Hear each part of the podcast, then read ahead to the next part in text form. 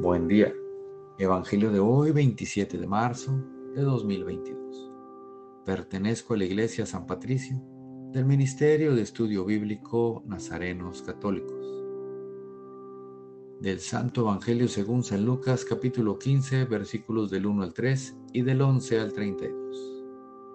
En aquel tiempo se acercaban a Jesús los publicanos y los pecadores para escucharlo, por lo cual los fariseos y los escribas murmuraban entre sí.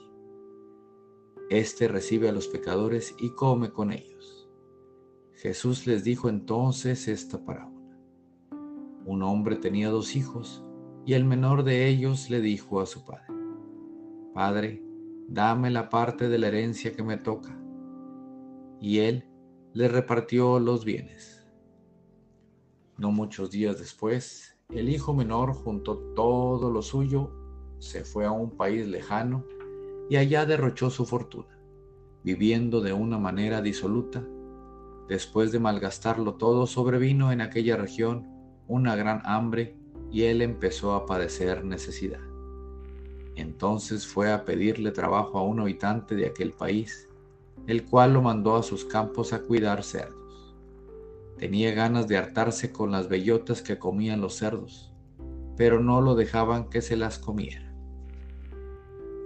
Se puso entonces a reflexionar y se dijo, ¿cuántos trabajadores en casa de mi padre tienen pan de sobra y yo aquí me estoy muriendo de hambre? Me levantaré, volveré a mi padre y le diré, Padre, he pecado contra el cielo y contra ti ya no merezco llamarme hijo tuyo. Recíbeme como uno de tus trabajadores. Enseguida se puso en camino hacia la casa de su padre. Estaba todavía lejos cuando su padre lo vio y se enterneció profundamente. Corrió hacia él y echándole los brazos al cuello lo cubrió de besos. El muchacho le dijo, Padre, he pecado contra el cielo y contra ti ya no merezco llamarme hijo tuyo. Pero el padre les dijo a sus criados, pronto, traigan la túnica más rica y vístansela. Pónganle un anillo en el dedo y sandalias en los pies. Traigan el becerro gordo y mátenlo. Comamos y hagamos una fiesta porque este hijo mío estaba muerto y ha vuelto a la vida. Estaba perdido y lo hemos encontrado y empezó el banquete. El hijo mayor estaba en el campo y al volver cuando se acercó a la casa oyó la música y los cantos. Entonces llamó a uno de los criados y le preguntó qué pasaba. Este le contestó, tu hermano ha regresado y tu padre mandó matar el becerro gordo por haberlo recobrado sano y salvo. El hermano mayor se enojó y no quería entrar. Salió entonces el padre y le rogó que entrara, pero él replicó, hace tanto tiempo que te sirvo, sin desobedecer jamás una orden tuya, y tú no me has dado nunca ni un cabrito para comérmelo con mis amigos. Pero eso sí, viene ese hijo tuyo que despilfarró tus bienes con malas mujeres, y tú mandas matar el becerro gordo. El padre repuso, Hijo, tú siempre estás conmigo y todo lo mío es tuyo. Pero era necesario hacer fiesta y regocijarnos, porque este hermano tuyo estaba muerto y ha vuelto a la vida.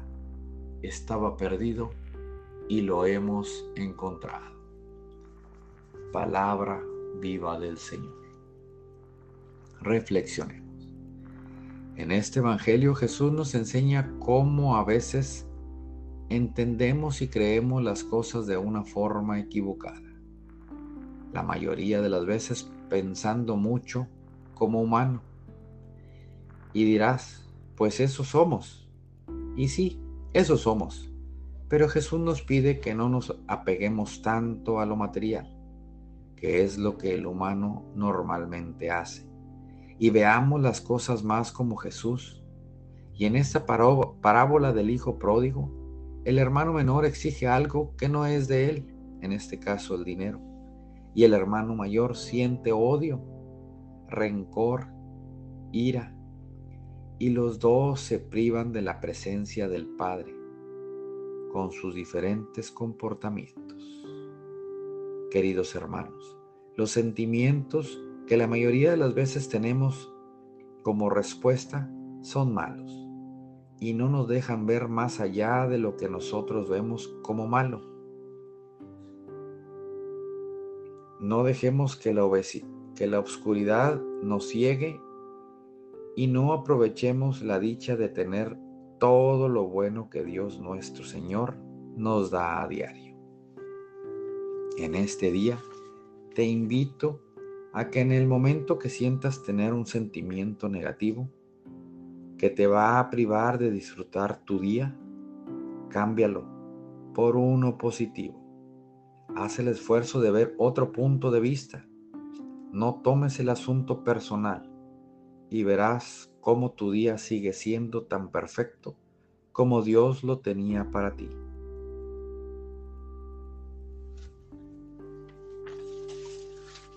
Y ese Dios que todos los días ve por tu felicidad, y te da todas las herramientas para triunfar. Que sea Él que en este día te bendiga en el nombre del Padre, del Hijo y del Espíritu Santo. Oremos. Nada te turbe, nada te espante. Todo se pasa. Dios no se muda, la paciencia todo lo alcanza. Quien a Dios tiene, nada le falta. Solo Dios basta. Vayamos con la alegría a proclamar lo que Dios nos ha enseñado.